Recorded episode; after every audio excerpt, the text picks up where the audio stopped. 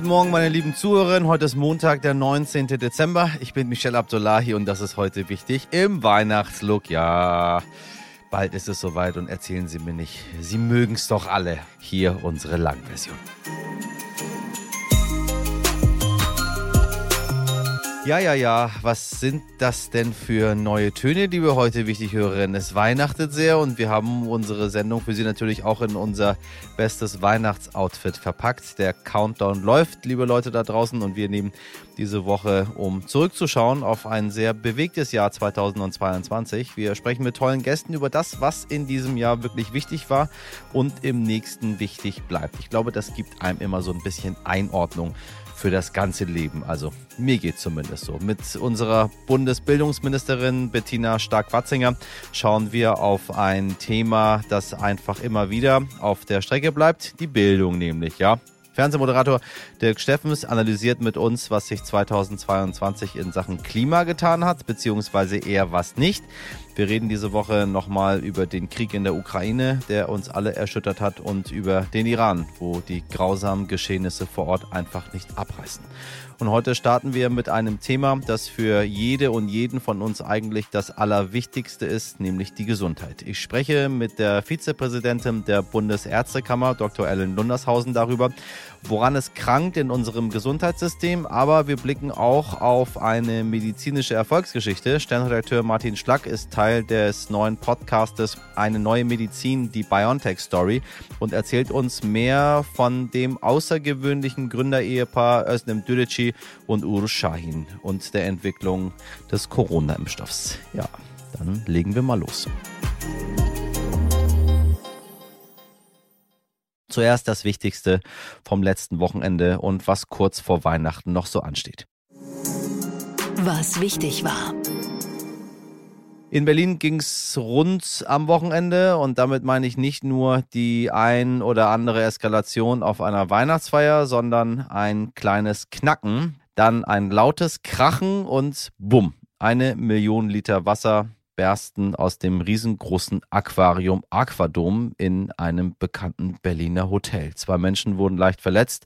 Von den 1500 Fischen haben leider nur drei große Eimer voll überlebt. Die Ursache ist nach wie vor unklar. Die Polizei vermutet aber Verschleiß. Wir bleiben in Berlin für eine gute Nachricht. Polizei und Staatsanwaltschaft haben in der Nacht zum Samstag einen erheblichen Teil der Beute sichergestellt, die 2019 aus dem grünen Gewölbe in Dresden geklaut worden war. Einige Teile fehlen zwar immer noch. Die Chefin der staatlichen Kunstsammlung Dresden sprach trotzdem von einem Weihnachtswunder. Zur Auffrischung, falls Sie das nicht mitbekommen haben.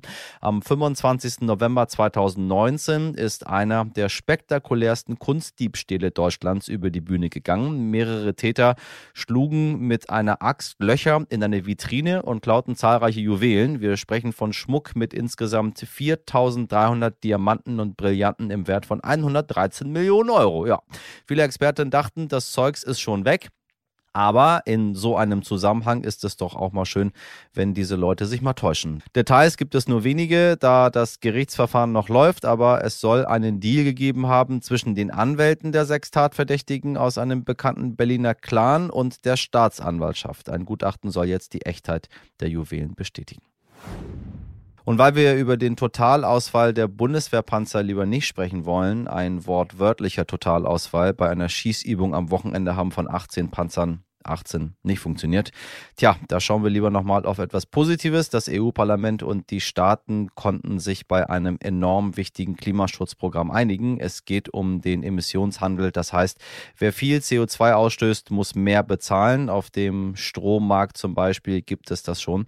Mit dieser Einigung wird das System auch auf das Heizen von Gebäuden und auf den Straßenverkehr ausgeweitet. Dadurch wird sich wohl auch der Gas- und Benzinpreis erhöhen. Deshalb soll es eine Notbremse geben, um VerbraucherInnen zu entlasten. Das ist ein enormer Durchbruch, auch wenn sich Deutschland diese Regeln schon 2021 gegeben hat.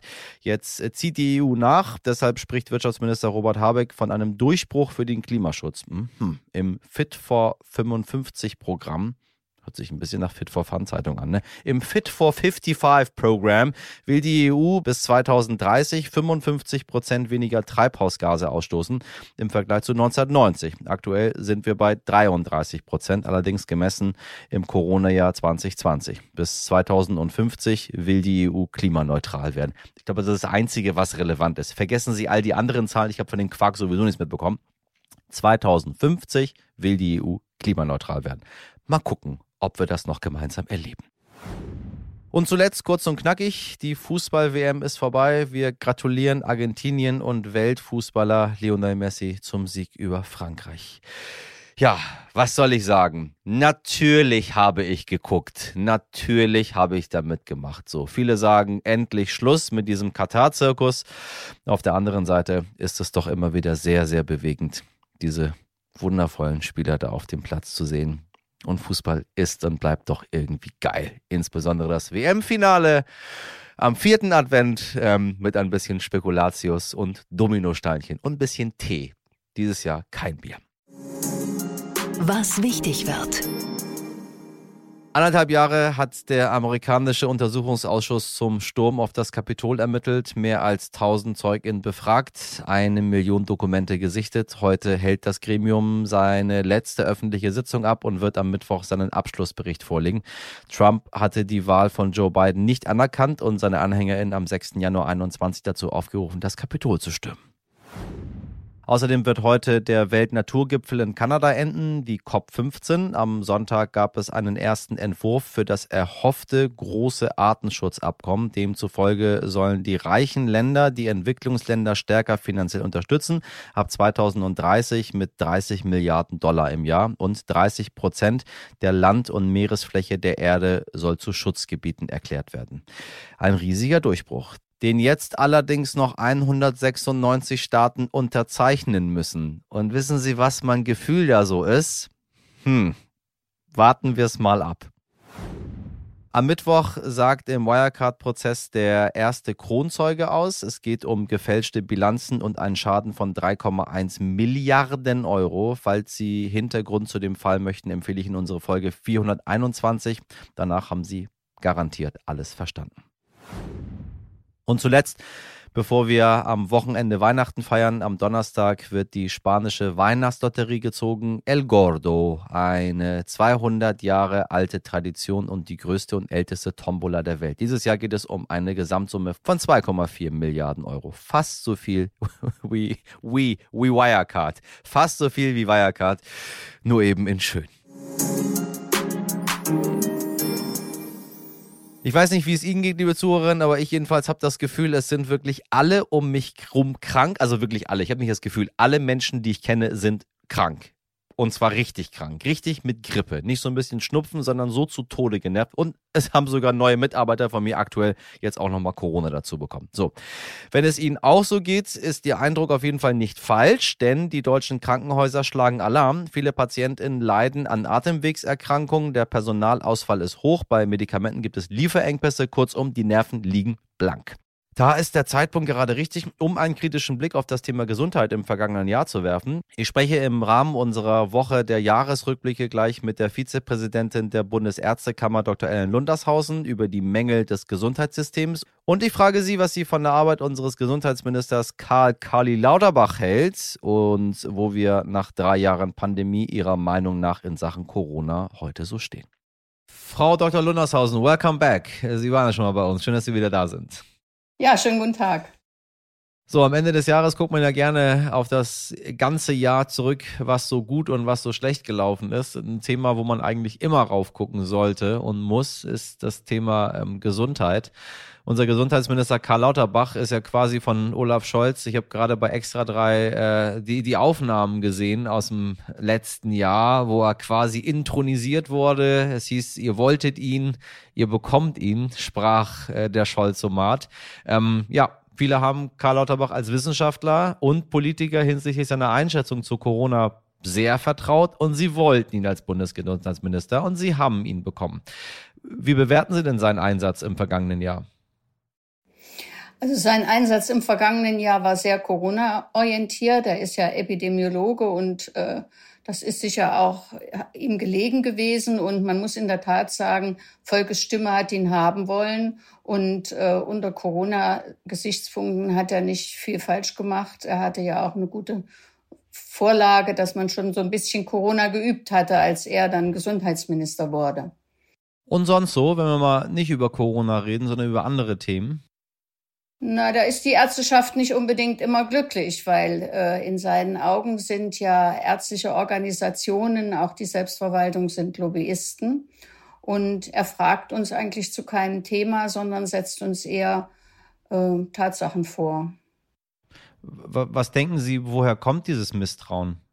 Vielleicht hat er schlechte Erfahrungen gemacht. Er war ja der Berater von Ulla Schmidt und hatte da schon so seine eigenen Vorstellungen, die der Ärzteschaft nicht unbedingt gefallen haben. Vielleicht ist das die Erfahrung aus der Vergangenheit. Sie sprechen es an, er ist ja schon sehr, sehr lange dabei, als, als Minister zwar neu, aber als Einflüsterer immer schon dabei gewesen. Ich meine, die SPD regiert quasi seit Anbeginn dieses Jahrtausends mit. Wir haben kürzlich über die neue Krankenhausreform gesprochen, wo er auch seine Meinungen vorher hatte und jetzt hat er eine andere Meinung zu, was ich völlig in Ordnung finde. Frei nach Brecht, wer A sagt, muss nicht B sagen, sondern kann auch sagen, dass A falsch war. Was halten Sie denn von diesem neuen Konzept des Gesundheitsministers? Also wenn Sie auf das Krankenhausstrukturgesetz, was ja da im Moment so in aller Munde ist, abheben, dann äh, hat er sich ja die äh, Expertenkommission äh, installiert und hört ausschließlich auf diese. Aber es gibt natürlich auch Erfahrungen aus anderen Selbstverwaltungsorganen, die wir in Deutschland haben, die ja mit Recht auch ein Stück die Daseinsvorsorge übertragen bekommen haben, deren Meinung hat ihn da jetzt nicht wahnsinnig interessiert. Und da gibt es natürlich Unmut, wobei man sagen muss, äh, wenn da noch Luft ist, sich auch einzubringen, dann ist das sicher zunächst erstmal ein ganz guter Aufschlag. Ich habe neulich an einem Quiz teilgenommen, da ging es um Fachkräftemangel und äh, von den fünf Berufen, die dort dabei waren, waren vier aus dem medizinischen Sektor. Ähm, der Personalmangel in der Medizin wird rauf und runter gebetet. Was müssen wir denn tun, damit es endlich besser wird, statt jedes Jahr zu sagen Fachkräftemangel, Fachkräftemangel? Also da gebe ich der Regierungskommission, äh, die Herrn Lauterbach zur Seite gestellt ist, schon einigermaßen recht. Wir müssen natürlich an den Strukturen arbeiten. Äh, wir werden im Laufe der zehn Jahr, nächsten zehn Jahre nicht mehr Fachkräfte bekommen. Man hat ja lange Zeit geglaubt, man könne sich die aus dem Ausland holen. Das ist aber nach dem jetzigen Stand nicht so wahnsinnig gut geglückt. In der Medizin ist es so, wenn wir heute mehr Studienplätze hätten und die äh, installiert würden, dann wäre das, was da am Ende bei rauskommt, in zwölf Jahren käme das zum Tragen. Also das Studium dauert ja sechs Jahre und nochmal fünf bis sechs Jahre Facharztweiterbildung. Also das würde schon noch eine geraume Zeit dauern. Man muss also demzufolge an den jetzigen Strukturen arbeiten und versuchen, die auch ein Stückchen, klingt im Zusammenhang mit Gesundheit ein bisschen komisch auch zu optimieren. Ich meine, wir haben es ja auf dem Schirm gehabt. Corona ist ja nicht seit gestern da. Wir erinnern uns alle an das große Klatschen auf dem Balkon. So, ganz einfach formuliert, hat einfach nicht gereicht.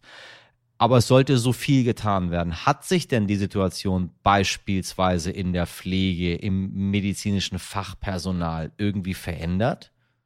Nein, die hat sich eher verschlechtert, weil natürlich bei zwei Jahren Corona auch Pflegekräfte zerschlissen werden, einfach nicht mehr können auch diese, diesen, diese intensive Arbeit und die Arbeitsverdichtung auch nicht mehr aushalten können. Um, Im ambulanten Bereich, die medizinischen Fachangestellten sind politisch so gut wie gar nicht gewürdigt worden, obwohl man sagen muss, 90 Prozent der, äh, des Patientenaufkommens unter Corona-Zeiten sind ambulant behandelt worden. Das ist ja total aus dem Blick gekommen ähm, und so dass sich die Situation eher verschlechtert hat. Nun gibt es nicht nur Corona, sondern auch Long-Corona oder Long-Covid genannt. Äh, es gab gerade den Long-Covid-Ärztekongress in Jena. Äh, dort haben sie für ein Stufenprogramm plädiert und sehr deutlich gesagt, dass die Hausärztinnen gar keine Zeit mehr für die Betroffenen haben, dass denen gar keine Zeit bleibt. Sie haben gesagt, die sind am Limit.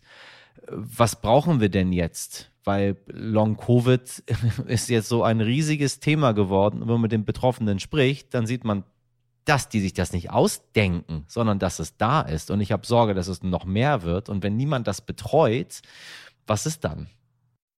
Also zunächst muss man mal sagen, äh, wir müssen die, dieses Krankheitsbild ein bisschen klarer definieren. Natürlich gibt es das Long-Covid-Syndrom. Äh, man weiß noch nicht alles darüber, also noch nicht so viel darüber, dass man einen klaren therapeutischen Ansatz hat. Und es gibt natürlich mittelschwere, leichte und milde Fälle, die man auch unter diesem Begriff subsumieren kann. Das muss man auseinanderhalten. Also nicht jeder, der jetzt entsprechende Symptome hat, wir nennen das das ja das im Großen und Ganzen das sogenannte Fatigue-Syndrom, also sich müde fühlt und ausgelaugt, muss jetzt wirklich für die Ewigkeit krank sein. Also insofern war der Anspruch äh, auf diesem Kongress, dass man dann Zuwendung vom Hausarzt und so weiter braucht, schon richtig. Bloß da ist es eben so, dass die Hausärzte im Moment überlastet sind, auch von dem, was an Grippewelle jetzt da ist. Richtig. und auch nicht die Zeit haben, sich dort jetzt um diese Patienten zu kümmern. Der im Zusammenhang mit den Veröffentlichung von Herrn Lauterbach zum Krankenhausgesetz ist ja jetzt auch gesagt worden, dass der gemeinsame Bundesausschuss beauftragt wird, ein solches Stufenprogramm zu entwickeln und klare Richtlinien zu entwerfen, wie man mit schweren Verläufen umgehen kann. Da spielt die Rehabilitation eine große Rolle und ähm, ja der Zugang zum Hausarzt und die Betreuung dieser Patienten. Aber es sind eben nicht alle schwer krank. Die Zahlen, die wissenschaftlich veröffentlicht werden, schwanken ja so zwischen vier Prozent und 20 Prozent. Und da gibt es eben eine große Bandbreite.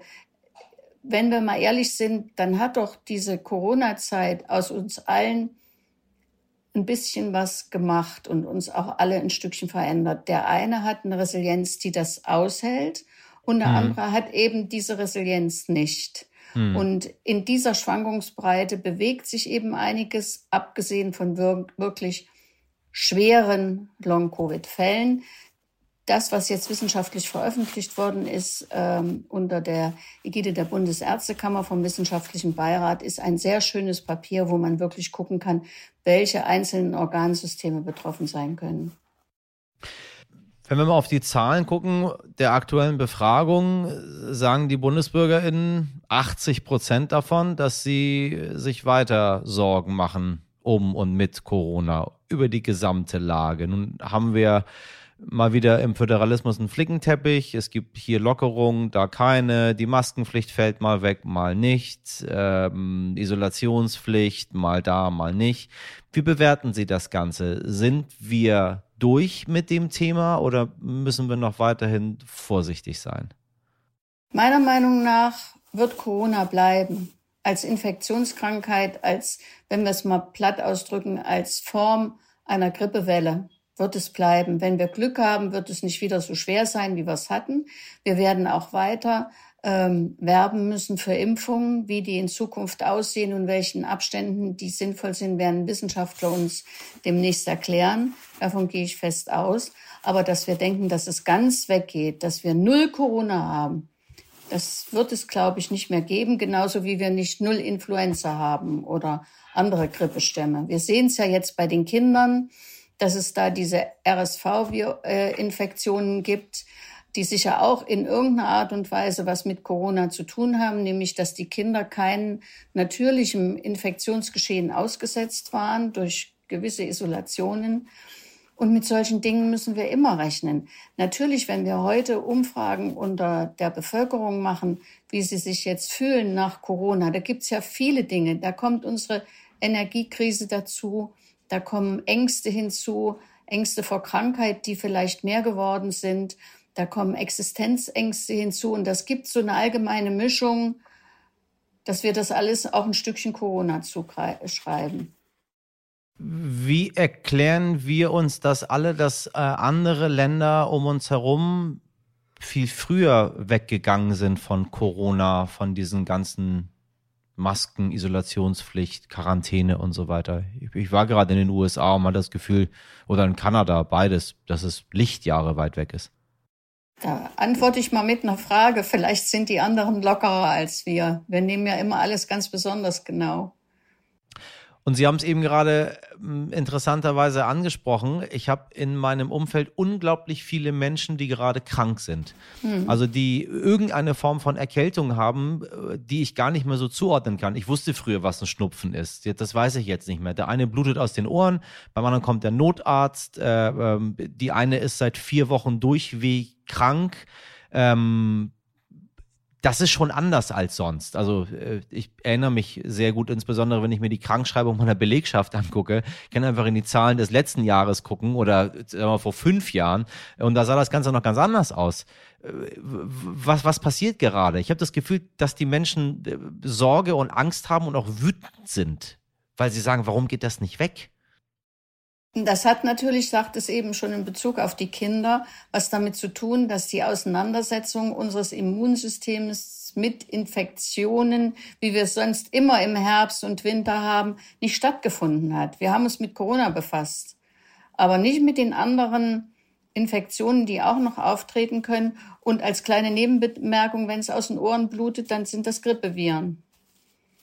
Es sind einfach Grippeviren unterschiedlichster Art, viele Influenza-Fälle auch. Die sind ja immer schon schwere äh, äh, Krankheiten, Erkältungskrankheiten gewesen, die durch Influenza-Viren hervorgerufen worden sind.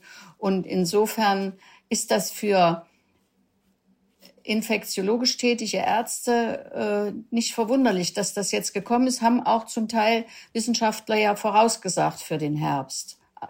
In Klammern auch Herr Lauterbach. Wie gucken Sie denn auf das Jahr äh, 2023 aus gesundheitspolitischer Sicht? Also ich finde die Diskussionen äußerst spannend, die da kommen werden zur Frage der Krankenhausfinanzierung und Krankenhausstruktur. Das wird uns sehr, sehr beschäftigen. Ich hoffe, dass das Bundesgesundheitsministerium unter welcher Leitung auch immer auch die fragt, die praktisch tätig sind, also diejenigen, die wirklich wissen, was an der Basis los ist, weil manchmal hilft das ja auch, wenn man diejenigen fragt. Mm, ich glaube, das wird sehr, sehr spannend, denn er hat ja schon viele Gesetzesentwürfe in kürzester Zeit uns vorgelegt, wo wir dann Stellungnahmen erarbeiten mussten. Das kann man gar nicht ableisten. Ich sag mal, mit Freitagmittag um 12, Antwort bitte bis 18 Uhr. Solche Sachen kommen dann auch mal. Ich hoffe, dass sich das ein bisschen entspannt im kommenden Jahr und ich hoffe natürlich auch, dass die Menschen wieder ähm, sicherer werden in ihren Lebensvollzügen, ähm, dass man nicht so angstbesetzt ist.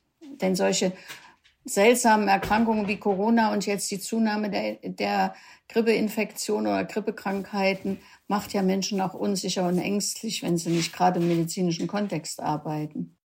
Ich hoffe, dass viele das als Appell nehmen, jetzt gerade da draußen. Ich danke Ihnen sehr für Ihre Einschätzung, Frau Lundershausen. Ich danke Ihnen vielmals. Vielen Dank. Wir wollen heute aber nicht nur klagen über all das, was nicht läuft. Sternredakteur Martin Schlack, äh, Hörer in der ersten Stunde kennen ihn noch, berichtet gleich von einer echten medizinischen Erfolgsgeschichte. Die Erfindung des Corona-Impfstoffs der Firma BioNTech. Das Ehepaar Özlem Tüdici und Uğur Şahin hat in der Pandemie wirklich Medizingeschichte geschrieben. Dem Paar gelang etwas in wenigen Monaten, was sonst mehr als zehn Jahre dauert, die Entwicklung eines Impfstoffs, der, so umstritten er in unserer Gesellschaft war und ist, wahrscheinlich viele, viele, viele, viele, viele, viele, viele, viele Menschen vor schweren Krankheitsverläufen oder sogar vor dem Tod beschützt hat. Grüße gehen raus an die ganzen Impfgegner. Bäh. Martin Schlack ist Teil des neuen Podcastes Eine neue Medizin, die BioNTech Story und erzählt heute von der außergewöhnlichen Entwicklung des mRNA-Impfstoffs und welche ganz besonderen Einblicke der Podcast in das Innere von BioNTech und seinen GründerInnen gewährt. Mein geliebter Martin, da bist du wieder. Ich grüße dich. Guten Morgen. Ja, hallo Michel. So, bist wieder zurück im Podcast, äh, wieder mal als Experte. Geht um den Start des neuen Stern- und RTL-Podcast oder RTL Plus Podcast, muss ich ja korrekterweise hier sagen. Äh, eine neue Medizin, die BioNTech-Story. Warum? Warum ausgerechnet jetzt, wo Corona langsam aus den Köpfen der Menschen weggeht? Ist die Pandemie nicht vorbei? Ja, das kann man natürlich jetzt erstmal denken. Warum jetzt noch ein Podcast über Corona? Ne? Also selbst Christian Drosten hat mit seinem ja vor ein paar Monaten aufgehört. Aber wir haben einen Podcast gemacht, der eigentlich mehr ist als ein Podcast über Corona. Viel mehr. Wir wollen oder wir erzählen den Aufstieg dieses äh, Unternehmens BioNTech von einem kleinen Startup in, in Mainz, das niemand auf dem Schirm hatte vor der Pandemie zu diesem sehr großen und bedeutenden ähm, Unternehmen, das ja viel, viel mehr machen will als nur eine Impfung gegen Corona, sondern eben auch sich neuen Krebstherapien verschrieben hat, ähm, sogar irgendwann mal das Altern vielleicht aufhalten will. Und das ist, glaube ich, ein guter Zeitpunkt, das jetzt zu, zu erzählen, wo diese Innovation jetzt wirklich hier vor unseren Augen stattfindet und zu verstehen, warum das eigentlich so geschieht und was geschehen muss, damit genau diese Innovation eben passiert. Was haben Sie denn gemacht? Was ist denn genau neu an der Medizin? Oder, sagen wir mal so, was hat das Gründerehepaar revolutioniert? Ja, es geht ja im Kern um diese Technologie, die sie mitentwickelt haben, mRNA. Das haben wir jetzt ganz oft gehört äh, während der Pandemie. Darauf basiert ja auch dieser Corona-Impfstoff. Also dieses kleine Molekül, was in unserem Körper im Grunde alle möglichen Sachen, das unseren Körper dazu bringt, alle möglichen Wirkstoffe herzustellen, ähm, wie so ein kleiner Bioreaktor. Also sei es ein Impfstoff gegen, äh, gegen das Coronavirus, aber zum Beispiel auch Proteine, die uns gegen andere Krankheiten ähm, schützen können und die vielleicht sogar auch irgendwann mal Zellen verjüngen können. Also alles äh, dreht sich um dieses äh, Molekül mRNA am Ende. Ich meine, es ist so leicht gesagt, es ist die schnellste Impfstoffentwicklung aller Zeiten. Da steckt aber doch eine ganze Menge äh, Vorforschung dahinter. Es ist nicht so, dass die jetzt gerade mit Corona angefangen haben, aber da hat es dann geglückt. Ist das so ein bisschen die Zukunft? Ja, ich glaube, was man eben sehen muss, ist, dass diese Dinge nie aus dem Nichts kommen. Ne? Also niemand entwickelt von heute auf morgen einen Impfstoff und hat diesen Erfolg, sondern es mussten eben im Vorfeld ja in den letzten 30 Jahren eigentlich ganz, ganz viele Dinge geschehen und sozusagen Steine in die richtige, an die richtige Stelle fallen, auch immer ein bisschen Glück dazu, damit die, äh, diese Firma und auch die beiden, die Gründer, Islam Türeci und Ugo Sahin, dann an der richtigen Stelle standen im Januar 2020, um loslegen zu können. Und wenn sie diese Vorarbeit nicht geleistet hätten und auch diese ganzen Widerstände, gegen die sie angekämpft haben, also ein Unternehmen aus dem Nichts zu gründen, mehrfach irgendwie vor dem, vor dem Nichts wieder zu stehen, weil die Finanzierung nicht sicher ist, das alles mussten sie irgendwie überstehen, um dann wirklich äh, in dieser Ausgangsposition zu sein. Und das ist auch Teil des Podcasts. Ähm, das ist das, was wir auch erzählen. Bevor wir mal zu der Frage kommen, warum ja so wenig Vertrauen in die Entwicklung dieses Impfstoffs kommt, vielleicht die Frage, die das so ein bisschen äh, beantwortet. Warum brauchen einige Impfstoffe äh, so viel länger, um entwickelt zu werden? Ich meine, äh, die, die ganzen äh, äh, Querdenker und äh, Verschwörungsgeschichtenerzähler und so weiter sagen, ja, ja, ja, wenn das alles so easy wäre, hätte man doch schon längst einen Impfstoff gegen HIV oder gegen, weiß ich, Malaria oder all die Geißeln der Menschheit, Krebs. So, und bei Corona, ja, da war das plötzlich da. Das kann man aber wissenschaftlich erklären. Das kann man ganz gut wissenschaftlich erklären, weil das Coronavirus am Ende ein relativ vergleichsweise einfacher Gegner ist. Relativ einfach aufgebaut. Man weiß genau, wie man es schwächen kann, indem man auf diese Spike-Proteine geht, die wir jetzt auch alle kennen. Also man hat sozusagen von Beginn an hat man diesen Gegner relativ gut gekannt und äh, wusste, worauf so ein Impfstoff dann abzielen soll. Und das ist bei anderen Krankheiten, also nehmen wir HIV ähm, oder nehmen wir Krebs, da ist es noch viel schwieriger, weil jede Krebszelle, die man da bekämpfen will, im Grunde individuell ist. Sogar in deinem eigenen Körper, wenn du von Krebs betroffen bist, sieht nicht jede Krebszelle gleich aus, sondern die unterscheiden sich alle. Und alle muss man im Grunde auch unterschiedlich äh, bekämpfen. Und da steckt dann genau die Schwierigkeit, warum es bei Corona verhältnisweise schnell ging. Vielleicht lieber als die Frage, warum so wenig Vertrauen in die, Impf in, in, die Entwicklung dieses Impfstoffes war, andersrum gefragt, hätte man Vertrauen schaffen können? Also hat man irgendwas falsch gemacht zu Beginn? Ich weiß nicht, ob man etwas groß falsch gemacht hat. Ich glaube schon, dass wir diese, diesen Durchbruch des Impfstoffs, wir hatten so eine Zahl 95 Prozent Wirksamkeit, die wurde dann ähm, irgendwann, die kam in den Studien raus und die war auch korrekt so, die ist auch korrekt ermittelt worden. Und da, da hing natürlich eine wahnsinnige Hoffnung damals dran, dass damit die Pandemie besiegt sein würde. Und was dann so ein bisschen unter den Tisch gefallen ist, ist eben die Sache, dass Impfstoffe immer nur eine bestimmte Zeit wirksam sind und dann auch wieder schwächer werden, dass das Immunsystem dann auch wieder ähm, anfälliger wird für eine Infektion. Und dass es eben auch nur um die Erkrankung geht und nicht um wirklich die Ansteckung. Also das, was wir dann sehr viel auch in den letzten Monaten, Jahren gehört haben das hat vielleicht ein bisschen, also das haben auch die Medien, würde ich sagen, die Journalisten zu wenig ähm, betont. Du hast das Thema Krebs angesprochen. Krebs ist, es ist die Krankheit. Es ist, es ist die Geißel der Menschheit. Und es wird immer darüber geredet, äh, wann man denn etwas hinbekommt, um, ja, um, um, um diese Krankheit zu bedienen. BioNTech in diesem Zusammenhang wurde mit dem Ziel ähm, gegründet, Therapien gegen Krebs zu entwickeln. So. Und ich finde es gut, dass es erstmal um Therapien geht und nicht um darum, dass man irgendwie Krebs ein für alle Mal wegbekommt, weil das wäre einfach unseriös, weil, wie du sehr schön erklärt hast, äh, äh, das kann man nicht einfach so nebenbei machen. Wo steht das Unternehmen jetzt? Also wie du, wie du sagst, diese Aufgabe ist wahnsinnig groß und die gehen das auch mit einem, mit dem mit Realismus an. Also wenn man, wenn man Özlem Türeci fragt, werden wir irgendwann Krebs komplett los, dann sagt sie ganz klar, nein, es wird nicht diese eine Pille geben, die Krebs irgendwann instantan alle Krebsarten äh, sofort ähm, heilen kann. Das wird also nicht passieren, sondern das wird ein sehr ähm, schrittweiser Weg sein. Und es gibt jetzt eine Krebstherapie, die tatsächlich von den beiden entwickelt worden ist, noch in der Vorgängerfirma, die jetzt kurz vor der Zulassung steht. Also da ist ist ein erster kleiner ähm, Schritt gemacht. Und die Erwartung ist schon, dass in den nächsten zehn Jahren sich da deutlich was tun wird und dass dann auch Krebsarten, die jetzt vielleicht noch sehr schwer ähm, behandelbar sind oder nur mit Chemotherapien mit ganz starken Nebenwirkungen, dass die dann auf eine bessere Art äh, im Sinne des Patienten eben be bekämpft werden können. Vielleicht nochmal kurz zu der Faszination BioNTech und äh, den beiden Gründern, Uro Shahin und äh, Özlem Türeci die ja mit diesem Impfstoff gegen Corona Milliarden verdient haben. Hast du herausgefunden, was diese, wenn man sie so sieht, doch recht bescheiden auftretenden WissenschaftlerInnen äh, mit diesem ganzen Geld gemacht haben oder machen oder vorhaben? Ja, das haben wir sie natürlich auch gefragt. Und dieser Eindruck der Bescheidenheit, der, den haben die beiden und ich glaube auch zu Recht. Also die sind wahnsinnig bescheiden. Sie sagen, sie haben immer noch kein Auto, sie haben auch immer noch keinen Fernseher sich angeschafft. Also selbst das äh, haben sie vor den Milliarden nicht gemacht. Im Grunde stecken die alles in ihre Forschung und in die Firma. Also wenn man da jetzt in Mainz ist, da werden sehr, sehr viele neue Labore und Hallen hochgezogen. Die kaufen andere Firmen, die sich mit ähnlichen Technologien beschäftigen. Also sie sagen, sie erlauben sich davon jetzt kein anderes Leben als das, was sie auch so als Mediziner gehabt haben hätten haben können. Also die Milliarden, die schwelgen jetzt nicht in Saus und Braus. Bleiben außergewöhnliche Menschen mit, mit ziemlich viel wissenschaftlichem Mut, die kann man einfach so sagen, Medizingeschichte geschrieben haben. Wir sind sehr gespannt auf den Podcast, mein Lieber. Vielen, vielen Dank für das Gespräch. Danke, dass ich hier sein durfte. Danke, Michel. Jederzeit. Komm wieder. Immer gerne. Lad mich ruhig ein.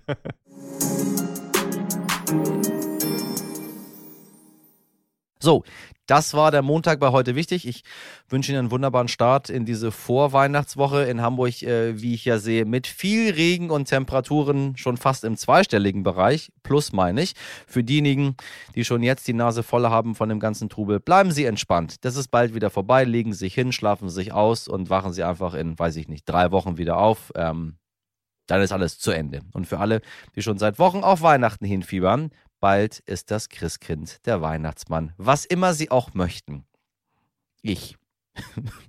Endlich da.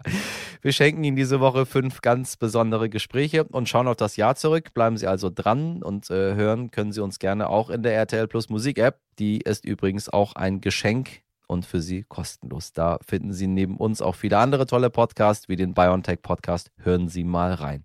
Über Weihnachtspost freue ich mich auch. Sie wissen, Lob, Kritik, Ideen, was immer Sie sich für das neue Jahr wünschen. Her damit. Heute wichtig, Stern.de. Meine Weihnachtselfen und Wichtel in der Redaktion heißen Mirjam Bittner, Dimitri Blinski, Laura Chapo, Jennifer Heinzel und Caroline Potthoff. In der Produktion Andolin Sonnen. Starten Sie gut in diese Woche. Einen schönen Montag. Machen Sie was draus. Ihr Michel Abdullahi.